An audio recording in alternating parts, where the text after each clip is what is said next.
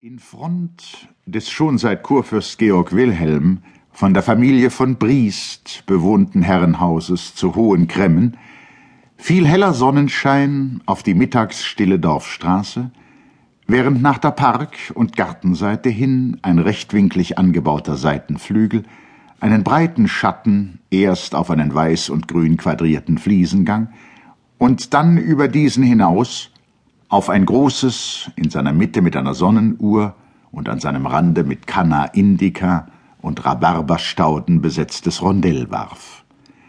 Einige zwanzig Schritte weiter in Richtung und Lage genau dem Seitenflügel entsprechend lief eine ganz in kleinblättrigem Efeu stehende, nur an einer Stelle von einer kleinen, weiß gestrichenen Eisentür unterbrochene Kirchhofsmauer, hinter der der Hohenkremmener Schindelturm mit seinem blitzenden, weil neuerdings erst wieder vergoldeten Wetterhahn aufragte.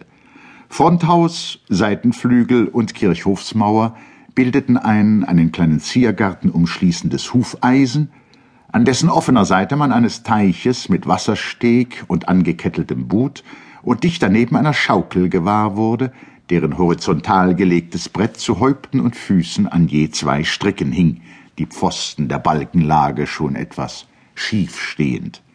Zwischen Teich und Rondell aber, und die Schaukel halb versteckend, standen ein paar mächtige alte Platanen. Auch die Front des Herrenhauses, eine mit Aloe-Kübeln und ein paar Gartenstühlen besetzte Rampe, gewährte bei leicht bewölktem Himmel einen angenehmen und zugleich allerlei Zerstreuung bietenden Aufenthalt. An Tagen aber, wo die Sonne niederbrannte, wurde die Gartenseite ganz entschieden bevorzugt, besonders von Frau und Tochter des Hauses, die denn auch heute wieder auf dem in vollem Schatten liegenden Fliesengange saßen, in ihrem Rücken ein paar offene, von wildem Wein umrankte Fenster, neben sich eine vorspringende kleine Treppe, deren vier Steinstufen vom Garten aus in das Hochparterre des Seitenflügels hinaufführten. Beide, Mutter und Tochter, waren fleißig bei der Arbeit, die der Herstellung eines aus Einzelquadraten zusammenzusetzenden Altarteppichs galt. Ungezählte Wollsträhnen und Seidendocken lagen auf einem großen runden Tisch bunt durcheinander, dazwischen noch vom Lunch her ein paar Dessertteller und eine mit großen schönen Stachelbeeren gefüllte Majolika-Schale. Rasch und sicher ging die Wollnadel der Damen hin und her, aber während die Mutter kein Auge von der Arbeit ließ, legte die Tochter, die den Rufnamen Effi führte, von Zeit zu Zeit die Nadel nieder und erhob sich, um unter allerlei kunstgerechten Beugungen und Streckungen den ganzen Kursus der Heil- und Zimmergymnastik durchzumachen. Es war ersichtlich, dass sie sich diesen absichtlich ein wenig ins Komische gezogenen Übungen mit ganz besonderer Liebe hingab, und wenn sie dann so dastand und langsam die Arme hebend die Handflächen hoch über dem Kopf zusammenlegte, so sah auch wohl die Mama von ihrer Handarbeit auf, aber immer nur flüchtig und verstohlen, weil sie nicht zeigen wollte, wie entzückend sie ihr eigenes Kind finde, zu welcher Regung mütterlichen Stolzes sie voll berechtigt war. Effi trug ein blau und weiß gestreiftes, halb kittelartiges Leinwandkleid, dem erst ein fest zusammengezogener bronzefarbner Ledergürtel die Taille gab. Der Hals war frei und über Schultern und Nacken fiel ein breiter Matrosenkragen.